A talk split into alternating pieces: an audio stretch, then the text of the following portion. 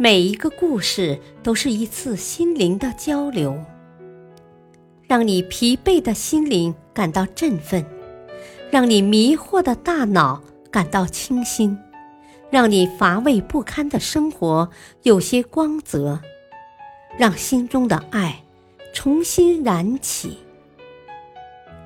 小故事，大道理。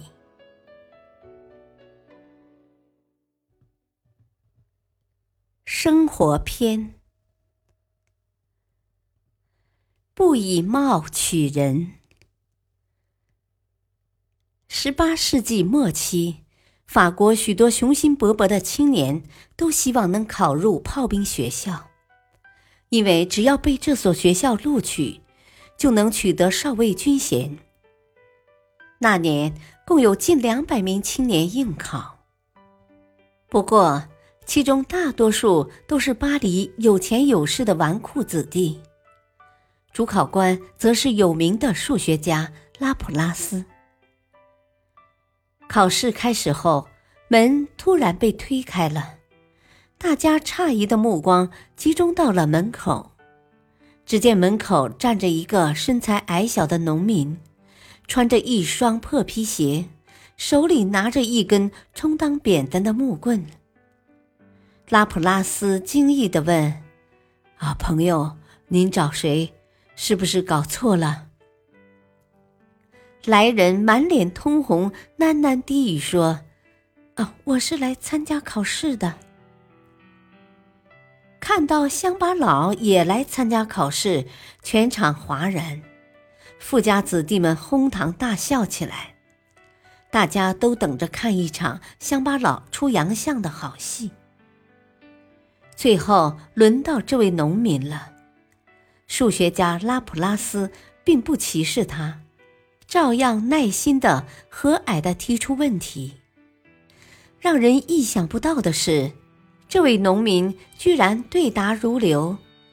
拉普拉斯又提了一些困难的问题，他也准确的做了回答。拉普拉斯非常高兴，立即拥抱他。并祝贺他成为本次考试的第一名。最后，让全体考生起立向他祝贺。这时，大家才知道，这位乡巴佬模样的青年是南西城一个面包铺老板的儿子，叫德鲁奥。此后，拉普拉斯从各方面向他提供帮助。德鲁奥也没有辜负拉普拉斯的期望。